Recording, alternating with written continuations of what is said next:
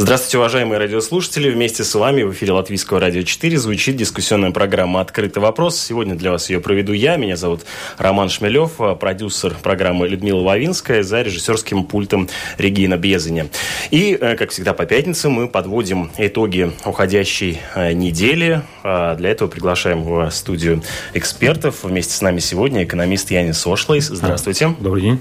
А также магистрант Латвийского университета по политологии Игорь Муравьев. Здравствуйте. Здравствуйте. Вот с таких вот экономическо-политологических э, э, позиций мы попытаемся эту неделю э, с вами вспомнить, восстановить, описать и поразмышлять о том, как она может, ситуация развиваться в ближайшем будущем. Будем говорить не только о, о ситуации в Латвии, но и в ситуации в мире вообще. Но начнем, конечно, с событий, которые происходили у нас. Вот на неделе, например, началась с конференции, посвященной проблеме демографии и миграции. А, в целом в Европе продолжается процесс старения населения. Это процесс, который происходит и в Латвии. А, средний показатель, правда, увеличился с 2000 а, года э, до 1,8. Довольно странно, когда говоришь это про количество рожденных детей. Но вот менее двух детей все равно у нас рождается в семьях. Э, в то время как, например, в Э,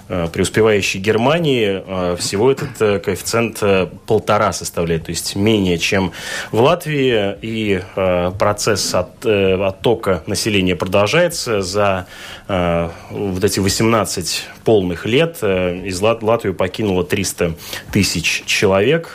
Прокомментирует эту ситуацию профессор Латвийского университета Михаил Хазан.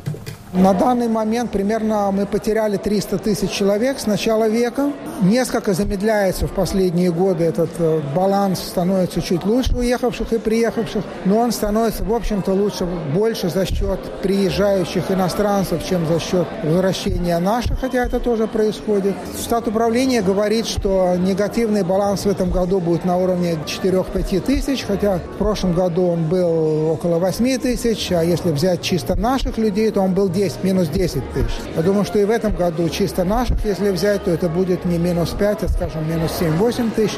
То есть таких полного, полного прекращения миграции пока ждать не приходится, поскольку данные опросов показывают, что число людей, которые планируют эмиграцию или думают об эмиграции, или хотели бы при первой возможности уехать, их все еще достаточно много, особенно среди молодежи. Поэтому я бы очень осторожно относился к прогнозам, что вот с этого года все будет хорошо у нас с миграционными процессами.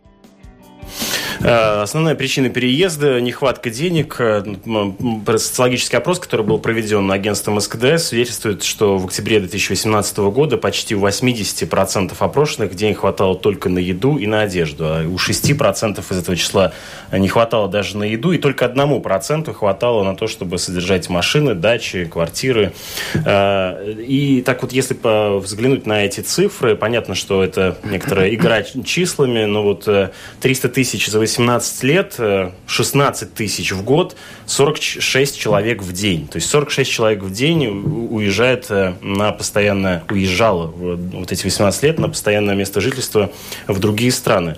Господин Ошлейс, вот с экономической точки зрения, э, как вы оцениваете это все, все еще вот, так сказать, невозможность позволить себе жизнь в Латвии фактически? То есть кризисные годы прошли, об этом нам говорило и ушедшее правительство, и вот, как бы нынешнее правительство тоже этому вторит. В чем вы видите основания такой высокой миграции? Ну, я думаю, что э, каждый видит сам, какая жизнь в Латвии. Я думаю, что для многих теперь жизнь улучшается в Латвии. И это, этот показатель, то, что жизнь становится лучше, это можно видеть потому, что, в общем-то, объем миграции сокращается. Мы видим, что, например, в Эстонии, а, где э, экономика еще немножко лучше, ну, скажем, на процентов 10, чем в Латвии, мы стоим на где-то 2 года примерно, в прошлом году а, миграция становилась позитивной, то есть больше людей возвращалось из-за рубежа обратно в Эстонию, чем уезжало. А, мы еще не достигли такого уровня вал, э, национального валового продукта на одного человека. Значит, э, нам еще надо немножко подождать, но некоторые думают, что вот в этом году мы достигнем такого уровня э, зарплат, при котором в Эстонии люди начинали возвращаться обратно в Эстонию. Поэтому я думаю, что если не в этом, то в следующем году где-то, если экономика будет продолжать развиваться, как она развивается, мы достигнем того, что баланс миграции будет нейтральным. А за счет чего а, развивается экономика, которая вот влияет на а, количество, на уровень зарплат? Это внутренние изменения, там, налоговая реформа, которая была проведена, или это внешние процессы глобальной экономической ситуации? В основном экономика Латвии развивается за счет экспорта.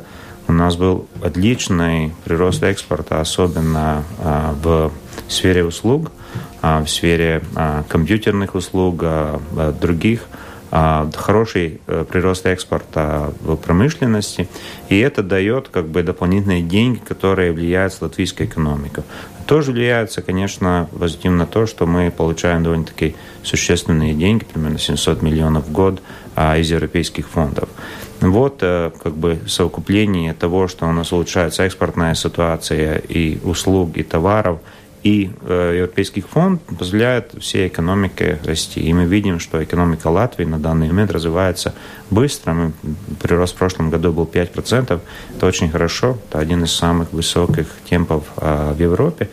И оно, конечно, влияется и видно по, не знаю, по количеству людей, которые находятся в супермаркетах, количество машин в улицах, э, количество людей в ресторанах, видно, что экономика развивается. Не для всех, всегда так, но для А домашнее задание мы сделали? То есть какие внутренние э, задачи, какие внутренние изменения были, повлияли на эту ситуацию? Думаю, что налоговая реформа была позитивной. Я думаю, что она дала как бы прирост больше для э, предприятий. Это было хорошо. По-другому экономика как бы довольно-таки хорошо э, балансирована. Плохо, что было и э, что мне не понравилось, это было, как мы поступили с банком АБЛВ. Это, думаю, было слишком а, неуклюже, как оно э, свелось, могло бы они сделать лучше. Но, с другой стороны, может быть неплохо, что как бы мы снизили общий объем а, а, как бы грязных э, сделок угу. в банковском секторе. И, конечно, правительство должно в будущем непрерывно думать о том, как мы можем улучшить экспорт э, услуг и экспорт товаров. Потому что латвийский рынок настолько маленький, мы никак не можем развиваться и, и жить отлично, если мы только работаем на Латвию, только если предприятия сделаны так, чтобы они могли больше экспортировать товаров, получать доходы за рубежа, тогда мы можем идти вперед, хорошо развиваться. С политической точки зрения, какие были сделаны изменения, которые позитивно повлияли или негативно повлияли на, на вот э, ситуацию с демографией? Ну, если смотреть в среднесрочной такой вот э, э не перспективе, а, так сказать, вспоминаете последние 18 лет, какие бы вы выделили политические Э, события, которые влияют на демографию в стране? Ну, я скажу, конечно, что в этом вопросе в отрыве от экономики смотреть очень сложно, потому что это все-таки основной фактор.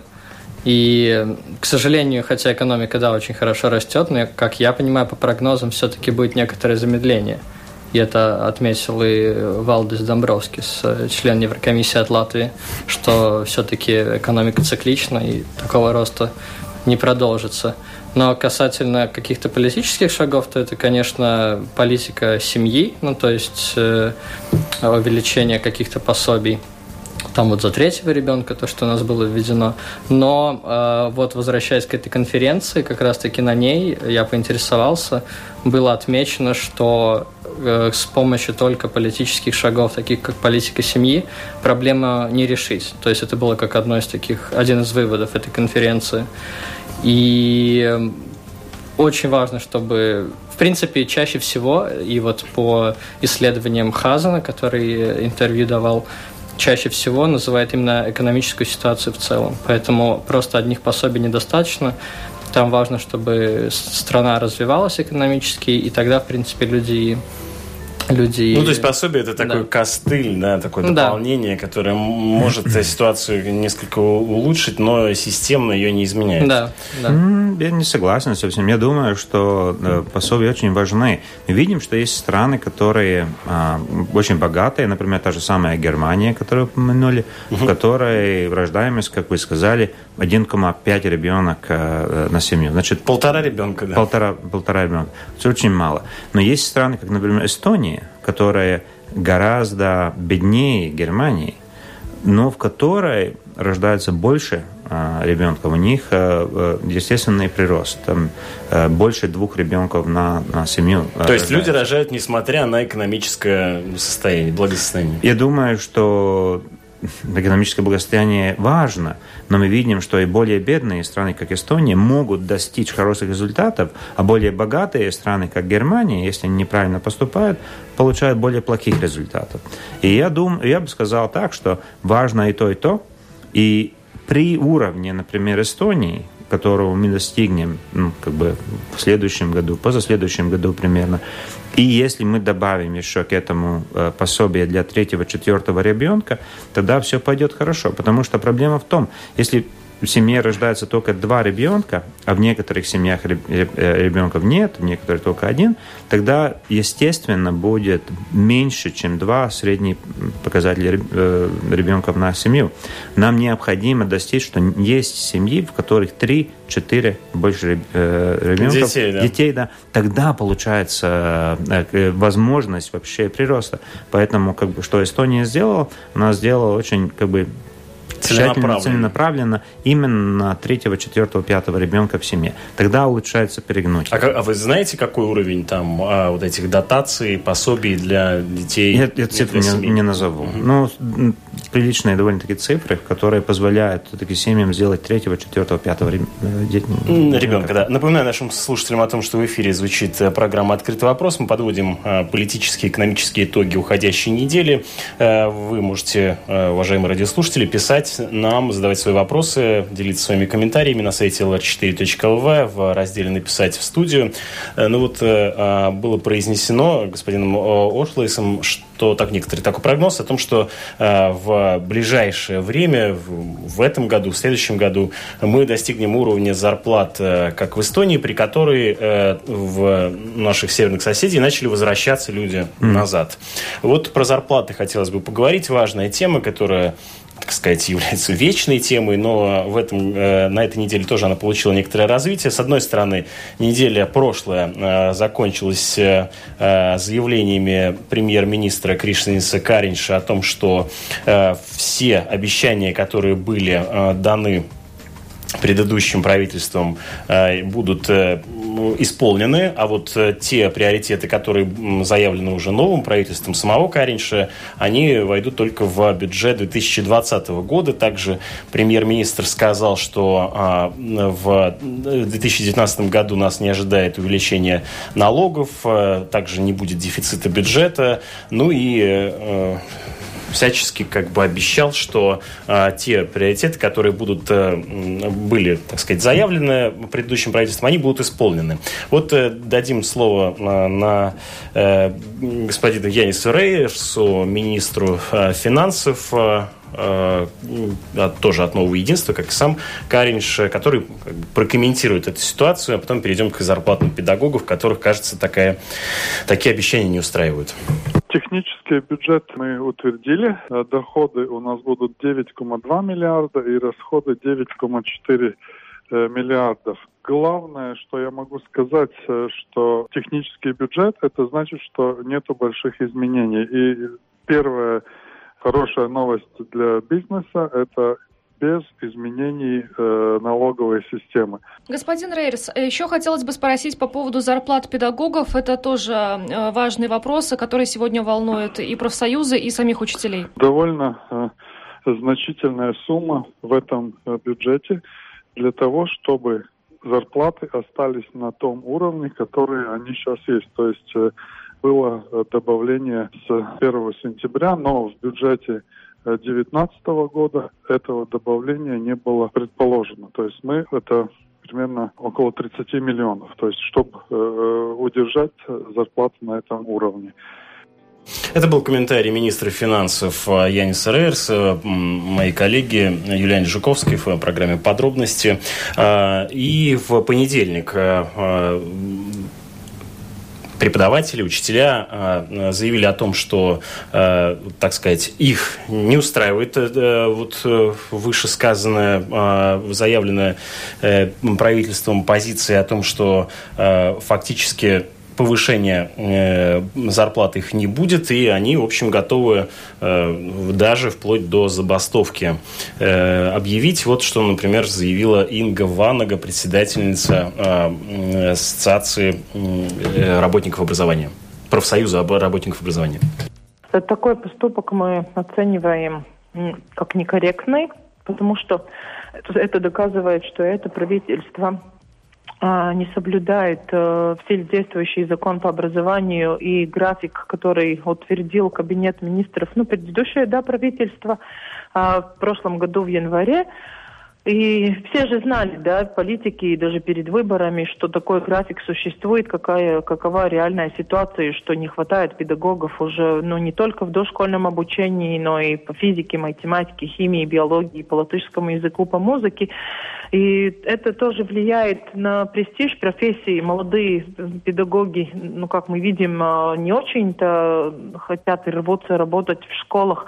Ну, показывает опять-таки, ну, на каком уровне политики понимают э, эту, пробле эту проблему. Но самое главное, что очередной раз не выполняется, да, не будет выполняться все действующие нормативные акты, и это показывает, что, ну, такой, как сказать, ну что можно не исполнять э, правила Кабинета министров, правила законов в каком-то секторе, а в других секторах это, ну, как э, обязательная норма, да, что надо соблюдать. И почему в публичном секторе, да, э, ну, так, так, настолько отличные такие позиции, где-то надо предпринимателям обязательно платить налоги, да, чтобы мы могли обеспечить все функции э, в нашем государстве, а в том же времени, э, ну, правительство, политики могут не соблюдать нормативные акты, которые сами приняли, которые ну, в силе на сегодняшний день.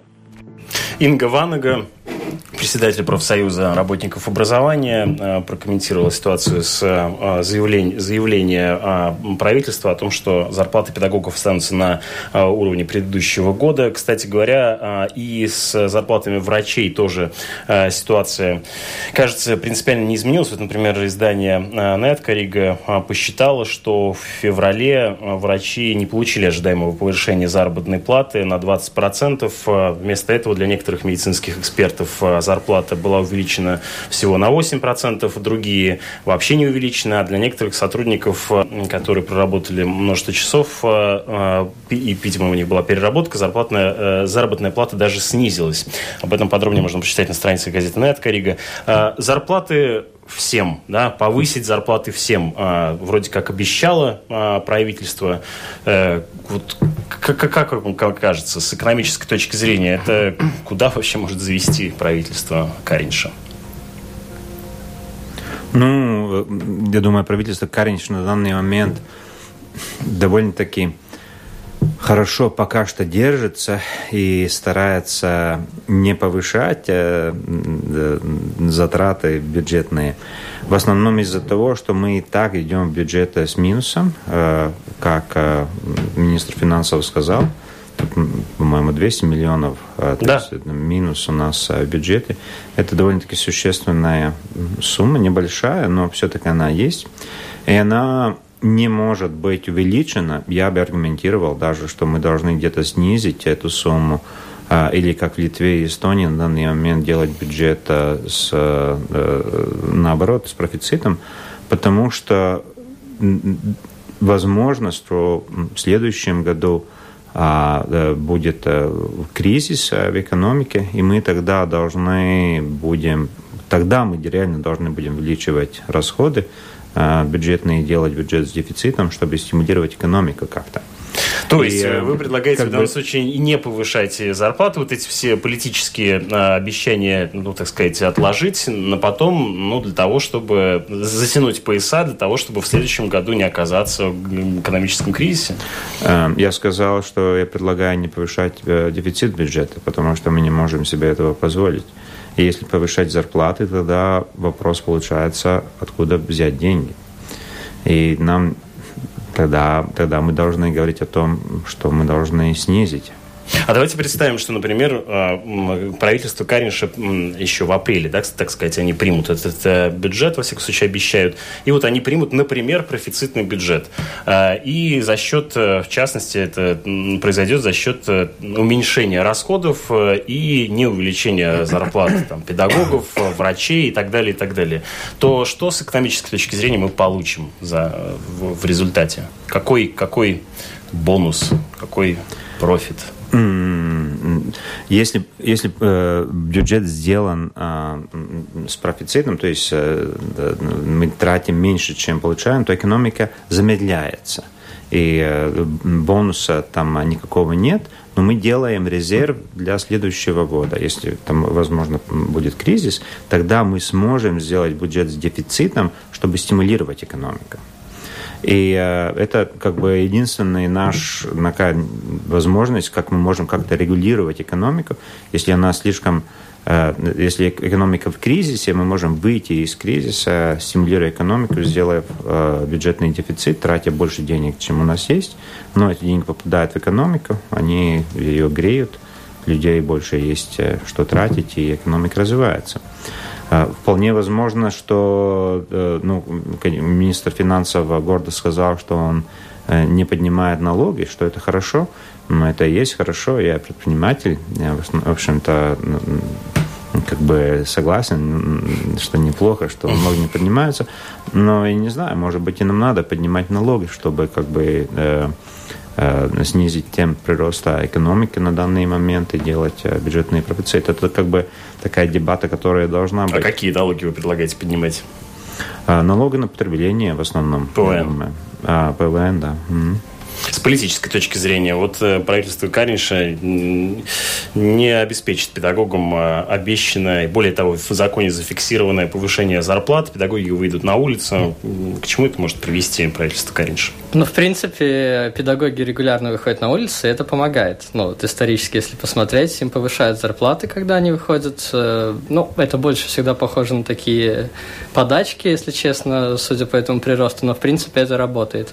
А насчет, вот хотел еще сказать насчет Инги Ванеги, она, конечно, совершенно права, то, что, да, план установлен, э, с политической точки зрения это в глазах народа, скажем так, это очень некрасиво выглядит, то, что не выполняются обязательства, которые сами были взяты на себя правительством, хоть и прошлым. А, но она же сама э, заявила, я читал интервью, то, что хоть она и считает, что это неправильно, но правительство находится в роли заложников. Ну, то есть она сама это признает, а, и смысл этой ситуации в том, что выбирать все равно придется. Ну, то есть э, с техническим бюджетом в любом случае невозможно выполнить все обещания, и нужно выбирать какие-то приоритетные э, направления. Но они решили, это правительство Каринча решило, что приоритетом является все-таки медицина. Хотя и там не выполнили до конца, но решили, что ну вот, в долгосрочной э, перспективе это полезно. Считают коллеги, что э, по, по их э, подсчету, анализу, оказывается, что там, собственно, этот прирост не, не чувствуется самими работниками. А, а Каринч, он всячески как-то так дистанцируется от ответственности политической а, ну, так сказать, говорит, что каждое министерство, оно должно руководиться соответствующим министром из различных партий, ну и, мол, они несут ответственность за то, а, э, что, так сказать, за, за, за возможности, которые может министерство своей отрасли а, обеспечить. Э, вот все эти а, вопросы, танцы вокруг бюджета, они могут ли привести правительство Каринша к кризису, ну и или наоборот, к, к правительству кризиса вам кажется, что на данный момент готово справиться с вот этой довольно сложной задачей э, формулирования бюджета, создания бюджета на 2019 год. Вот Павлюц, например, заявил на днях э, о том, что э, атмосфера в коалиционном соглашении между партиями меняется, становится лучше, Они начали лучше договариваться между собой, появился общий язык? А, как я понимаю, все договоренности по бюджету уже произошли, там уже особо ничего изменить нельзя. То есть они уже все расходы рассчитали. Теперь уже остается только само вот одобрение или неодобрение Сеймом. Но касательно ситуации в коалиции, но она в любом случае не будет стабильной. Ну, то есть стабильной в таком в прочном смысле, потому что там слишком много партий, слишком, со слишком разными интересами, с довольно разными, ну и в то же время похожими идеологиями. И единственный способ этой коалиции быть стабильной – это как раз-таки э, отказываться от своих приоритетов личных. Ну, то есть э, партии должны думать не о каких-то личных обещаниях, а о реально выполнимых вещах. И я считаю, что э, как только одна из коалиционных партий станет принципиальной, коалиция сразу начнет шататься. Ну, то есть, если там, например, ЕКП начнет настаивать на выполнении каких-то своих приоритетов, там э, в Тесле эту как-то по-русски. А, Министерство юстиции. Да, то сразу же это вызовет нестабильность, и поэтому им придется или мириться с тем, что никто, в принципе, рейтинги себе не нарастит в ближайшее время за счет выполнения обещаний, либо они просто не смогут работать. А что сейчас происходит с э, Министерством юстиции? Как вам кажется, Борденс, э, министр, нынешний министр юстиции, заявил о том, что необходимо сместить глав спецслужб, в частности, э, Калмейерса, генерального прокурора, рассылает письма, правда, не от лица министра, но от лица лидера партии, новые консерваторы, о том, что в Латвии есть проблемы с судебной системой. Как, как вы это видите? Ну, я это, в принципе, оцениваю так же, как и, как и премьер Каринч, в том плане, что это методы очень похожи на методы оппозиции. То есть это очень странно, что партия в данный момент являющаяся одной из коалиционных, то есть представляющая, в принципе, власть, а, рассылает письма, жалуясь э, на другую ветвь власти в другие представительства других стран. Я не могу себе представить подобной ситуации там со стороны, например, премьера, не премьера, а министра Франции или там даже Дании. Это очень странно. Но... А это может ударить как-то по политическому имиджу, имиджу страны э, внешнему?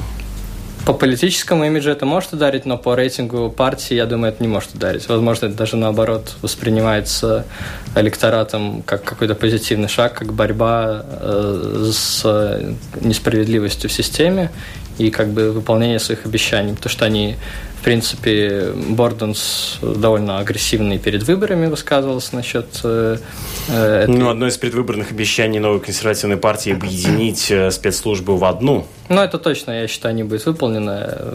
Я думаю, что это уже давно обсуждено в рамках коалиции. А, это они отложили на полочку там, до следующих выборов. То есть э, противостояние э, Борденса, Калмейерса он предложил и а, э, сместить э, Кюзиса, главу э, государственной полиции. Э, как, как вам кажется, это, это что, что за подтексты, что это за такие вот игры политические? Есть у вас по этому поводу суждения? Не, я думаю, что это просто такая пустая позиция для электората. Это просто такое позиционирование себя как борца большого но, как вы правильно сказали, там не кажется странно и детски так поступать. Нет, ну если подождите, он, он есть, ну, как правительство, он должен тогда что думать, работать. У него есть коалиция, он может каким-то образом с помощью э, правовых э, возможностей что-то делать. Или не, не может, потому что его власть тоже ограничена. Политики не могут все сделать. Да, но министр, министр юстиции и, так сказать, э, глава госполиции, э, генеральный прокурор – это прямые э, ну, коллеги, да, так сказать, люди, которые работают в одной сфере, им нужно искать общий язык. Тут мы видим такой вот политический, такое вот внешнее, несколько скандалозное э, скандалозную ситуацию. Это вот... Э, может, он давит, Зачем? делает давление просто на них, но, мол, там, если вы не будете со мной э, слушаться, со мной хорошо э, срабатываться, я буду жестко давить. Да, то есть он таким образом э, ставит себя, пытается утвердить свое политическое ну, влияние, да? Да, я думаю, что немножко похоже, не знаю, на Дональда Трампа каким-то образом, да, он mm-hmm. тоже таким образом действует. Иногда работает, а? Э, э, кстати говоря, о, смещении глав э, различных ведомств, вот в данном случае появилась также в середине недели новость о том, что необходимо сместить главу Центральной избирательной комиссии, которую руководил Циндерс, и довольно как бы вроде как пререканий к нему а, не было слышно, но его заканчивается, срок э, его полномочий заканчивается, и а, Даниэль Паулюц, в частности, заявил а, от партии а, пар от Тестибой а, о том, что в дальнейшем Центральной избирательной комиссии должен руководить человек не политический, но, тем не менее, участвовавший и понимающий, как устроена избирательная система. Как вам кажется, кому выгодно убрать Циндерса? И... Чем он может не угодить? Я с другого конца начну. Там, ну, там правила такие, что каждый новый Сейм должен в течение полугода э, принять э, состав новой вот этой ЦВК угу. команды, ну и руководителя. У нынешней коалиции Сейма, точнее, осталось буквально там выходит пару месяцев, да, и Э, нынешнего Циндерса уже семь раз подтверждали. То есть он находится на этой должности 21 год. Ну, я лично считаю, что тут речь э, соверш... о смене совершенно власти, не о выгоде, да, просто о том, что новые партии, они все-таки должны поступать как э, партии, представляющие какие-то новые течения. И это было бы странно, если бы они поддерживали там, дальнейшее нахождение на этой должности человека, который там, там находится чуть ли не с независимости э, приобретения. А, я лично считаю, что, в принципе, это ну, пойдет только на пользу. Там, конечно, можно спорить о том, что, с одной стороны, это опыт, э, и он намного эффективнее как профессионал, чем новый будет. Но это С же... того, что у нас грядут э, выборы в Европарламент да, весной, поэтому ну вот в этом плане да. организовывать. В этом плане да, э, можно об этом дискутировать, но в принципе мне кажется, что 21 год находиться на одной государственной должности это все-таки перебор. Да. То есть вы оцениваете это не как политическое э, решение, скажем, убрать неподконтрольного чиновника, а э, смена, естественная смена одного чиновника на другого. Да, потому что это поддерживает э, ЕКП, э, атеисты и Байпар, то есть новые партии. И плюс э, ЭНА тоже высказалась, что, в принципе, они тоже рассматривают вариант другого. Но я не вижу там никакой какого-то второго... Политического подтекста, да? да? Угу. Мне кажется, зачем ломать то, что работает? Это Центральная избирательная комиссия, чисто техническое дело. Там никаких реформ почти сделать невозможно, я думаю. И э, зачем тратить свое время, ну, как бы перестраивая что-то, что на самом деле работает, работает безупречно и хорошо. Я думаю, да. они, политики, должны больше думать о тех сферах, где мы что-то реально можем улучшить и там тратить свои силы. Вот Павлюц, он э, насчет э, этого сказал, что допустим, не проведены какие-то реформы, э, которые давно должны были произойти. Например, э, то, что до сих пор нельзя голосовать с любым удостоверением личности. Хотя это, в принципе, технический вопрос, и это могло быть сделано 10 лет назад там уже. И он-то объясняет тем, что просто этот человек такой старой формации, и он даже не думает, в принципе, о таких реформах. Его как бы устраивает нынешний курс, и он поэтому, возможно, нужна как бы новая энергия, чтобы был более такой активный человек, который немного осовременит систему голосования.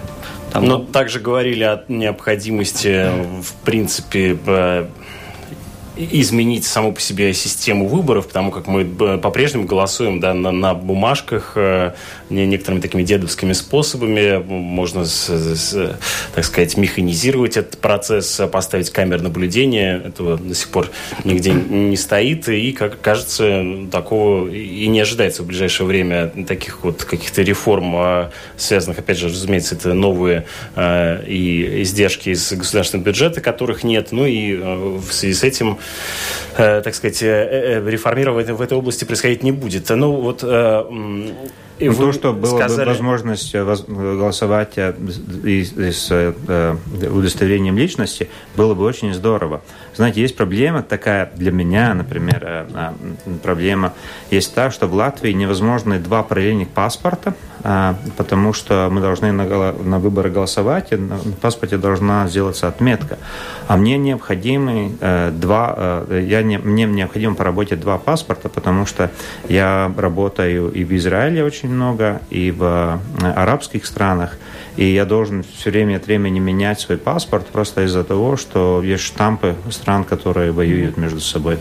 И, э, э, и эта как бы, проблема решена в очень многих европейских странах. Есть возможность для бизнесменов получать два паспорта чтобы мы могли с, одной, с одним паспортом ехать в одни страны, с другим паспортом в другие страны. В Латвии этой возможности нет, и правительство как бы отклонило возможность введения двух параллельных паспортов именно из-за того, что у нас система голосования держится на паспорте. Mm. То есть они опасаются, что я тогда смогу два раза пойти проголосовать и два штампа mm. получить.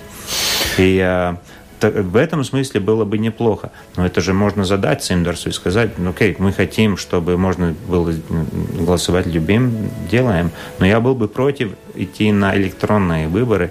Я считаю, что электронная система на данный момент не такого уровня, чтобы их нельзя было э, поломать. Да. Это, это слишком опасно.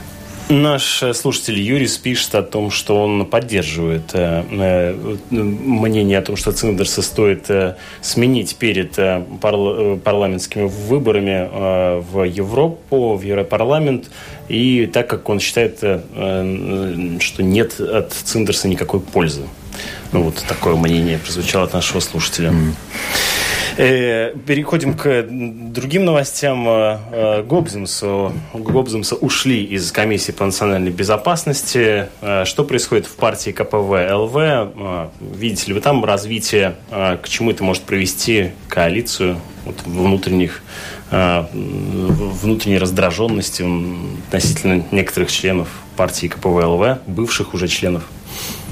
Как вам кажется? Э, что происходит с КПВ ЛВ партии? Ну, там, в принципе, сейчас-то уже все, достаточно понятно стало. То есть, э, если еще пару месяцев назад э, гадали о ситуации в партии, то сейчас понятно, что 11 человек являются частью коалиции, 5 человек не являются. И в долгосрочной перспективе, возможно, станут отдельной политической какой-то силой. Но это по заявлению Гоббсомса.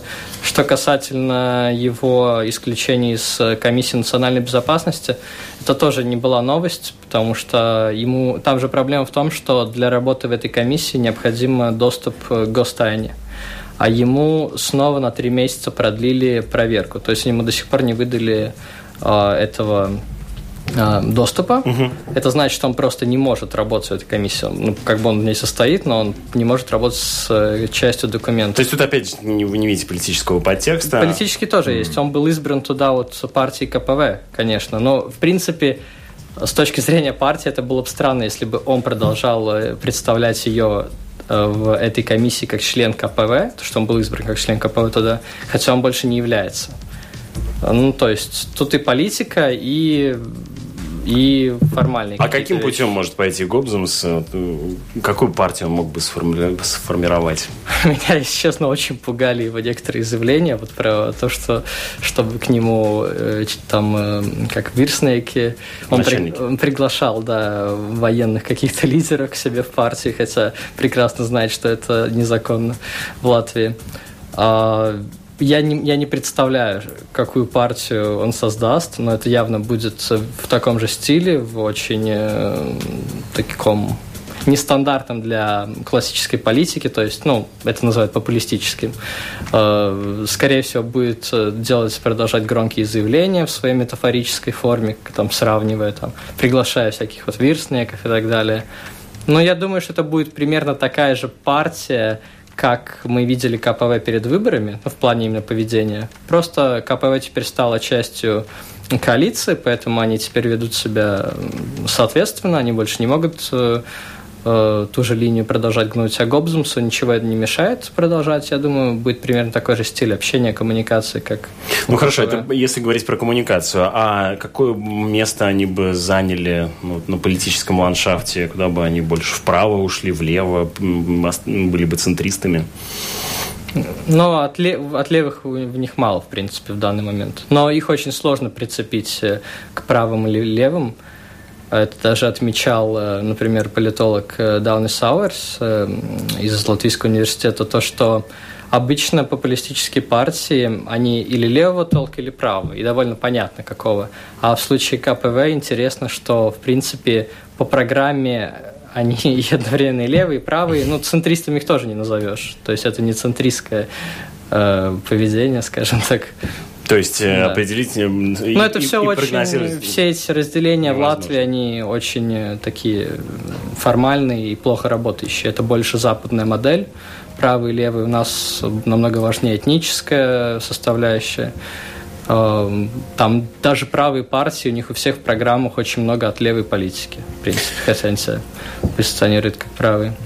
Э, перейдем от обсуждения э, внутренней политической обстановки к э, внешней. Вот у соседей восточных наших в России Российская Госдума одобрила в первом чтении законопроект об автономной работе интернета в России, что вызвало резкую критику бизнеса, был раскритикован счетной палатой и может потребовать миллиарды рублей из государственного бюджета. То есть не очень понятно, как это технически возможно. С другой стороны, с другой стороны, политические э, выгоды очевидны. Ограничить э, э, российский сегмент интернета, отключить его, иметь возможность отключить его от глобальной сети интернет и таким образом замедлить распространение там, неугодных политических месседжи, которые через интернет сейчас распространяются. Мы поговорили, обсудили эту тему перед программой с российским политологом Андреем Никулиным. Вот что он нам заявил. Основная задача этого закона, как я понимаю, подготовить все необходимое для возможного отключения российского интернета от внешних источников и его изоляции. Но это вообще возможно технологически? Скорее всего, нет, но это не мешает авторам и лоббистам законопроекта верить в возможность и выделять под это немалые финансовые ресурсы. В любом случае это затруднит коммуникацию со внешним миром и поможет э, усилить в случае необходимости цензуру, прежде всего политическую цензуру на внутри страны, готовиться к очередному бесконечному Майдану или каким-то неожиданным всплеском народного протеста. На данный момент необходимость этого не видна, ну, что не мешает процветать подобным параноидальным настроением. Которым на них зарабатывать, кстати, да. А, то есть тут есть еще да. и экономические основания? Ну, конечно, под это выделяются бюджеты, бюджеты будут осваиваться, осваиваться, как у нас водится, правильными и приближенными к лоббистам людьми, это было мнение Андрея Никулина, российского политолога. Есть ли у вас комментарий на эту тему? Все зависит, как Россия это сделает. Э, возможно, они сделают это похоже, как Китай это сделал, потому что в Китае они э, пытаются отключить э, западные, например, сайты, как Google, а, Facebook и так далее, ухудшить возможность работы. Например, если я, когда я в Китае, я имел Google, очень плохо-плохо работает. Э, и они не позволяют WeChat развиваться там. Э, то есть э, делает свой WeChat, не позволяет, например, WhatsApp развиваться. И таким образом они поддерживают местные предприятия. И такие предприятия, как Tencent, другие, очень выросли в Китае и сделали хорошую экономическую основу. И на самом деле китайский интернет, он как бы не отключен и отключен mm. на самом деле. И я не знаю, как Россия именно вот это проведет, а, делает ли она это под лозунгом, там, типа, в случае войны или чего-то, противостояния огромного, вот мы отключим и все, будем у себя работать, или они пытаются как бы перевести интернет-ресурсы, развивают свои местные ресурсы. А, может быть, это как бы Китай это сработало как бы с местной точки зрения, а, довольно хорошо. Они вырастили очень сильные э, интернетовские компании у себя, очень успешные, которые теперь завоевывают Запад. Э, еще одна тема, которую мы успеваем обсудить в конце программы. 13 января состоялась встреча президентов Беларуси и России Александра Лукашенко и Владимира Путина, где обсуждались э, вопросы о союзном государстве и Э, мы также обратились к э, Андрею Никулину, чтобы он прокомментировал э, итоги этой встречи. Как в басне про Хаджуна Средина, когда с него требовали деньги за то, что он нюхает суп, он попытался позвонить медиками в своем кошельке, чтобы заплатить за это. Только проблема в том, что от России за белорусские, в свою очередь, басни требуют реальных денег и дотаций. Требуют белорусы господин Лукашенко, который уже два с лишним десятка лет кормит нас рассказами о союзнике на Западе, который поможет России противостоять против коварного НАТО, а за это мы должны ежегодно выплачивать прямо или косвенно несколько миллиардов долларов а, субсидий, дотаций, кредитов, поставок нефти и газа по относительно льготным ценам. Из этих денег белорусская экономика моментально становится неконкурентоспособной, попадает в финансовые клещи. Путин или Медведев, или кто сейчас заведует белорусским направлением, а, в свою очередь пытается последние годы в обмен на эти деньги получить реальные рычаги влияния в Беларуси, получить возможность для российских компаний приватизировать объекты в Беларуси, ну, грубо говоря, начать постепенно, как я понимаю, поглощение соседнего государства, чтобы была хоть какая-то реальная отдача финансовых вливаний. Господин Лукашенко этому отчаянно сопротивляется, потому что понимает, чем меньше у него останется контроля в собственной стране, тем меньше будет объектов, фишек для торга в следующем году, и тем менее он а, будет нужен, необходим Кремлю. Скорее всего, на некоторые символические уступки, как всегда, Белоруссия пойдет, но эти уступки будут именно что символическими, потому что вы, перед выбором российских денежных вливаний и сохранения собственной власти господин Лукашенко неизбежно выберет власть. Тем более, что у него сейчас появилась возможность снова лавировать между Россией и Западом, а, играя на противоречиях обеих сторон и получая за счет этого некоторую помощь как вам кажется, при каких условиях может реализоваться вот эта идея, которая еще недавно э, снова звучала, о э, возвращении э, к хождению общей валюты, перенесении некоторых ветвей власти из Беларуси в, в Россию? Э, при каких условиях это возможно было бы? Это маловероятно в целом, потому что обе стороны мало доверяют добрым намерениям партнеров – и не готовы отказаться от э, э, таких э, символов суверенитета, как собственная валюта, возможность самостоятельной эмиссии собственной валюты. Это даже сейчас э, идут обвинения, взаимные обвинения, на большей части в сторону Беларуси, что белорусы нарушают договоренности, пропуская ради собственного интереса через свою страну, там, контрабандный, контрафактный, запрещенный западный продукт, прежде всего продукты питания, отдать им а, в руки или как-то отдать им возможность влиять на эмиссию рубля или, возможно, и будущей валюты на это, наши власти не пойдут, а Белоруссия, в свою очередь, никогда не согласится, разве что в крайне критической экономической ситуации в обмен на мощнейшие, еще более серьезные российские дотации, э, которые Россия, в принципе, не способна, скорее всего, сейчас дать, даже часть э, полномочий по контролю за собственным белорусским рублем. потому что это чревато потерей независимости и, опять же, потерей власти Лукашенко как самостоятельного, самодержавного руководителя страны. Это было мнение Андрея Никулина, российского политолога. Я э, благодарю за то, что обозрели э, события уходящей недели вместе э, с нами сегодня. Экономист Янис Ошлайс и магистрант политологии Латвийского университета Игорь Муравьев. Спасибо, что пришли. Спасибо. Эту программу провел Роман Шмелев, подготовила продюсер Людмила Вавинская, за режиссерским пультом Регина Безни. Оставайтесь вместе с нами, вас ожидают новости буквально через несколько секунд.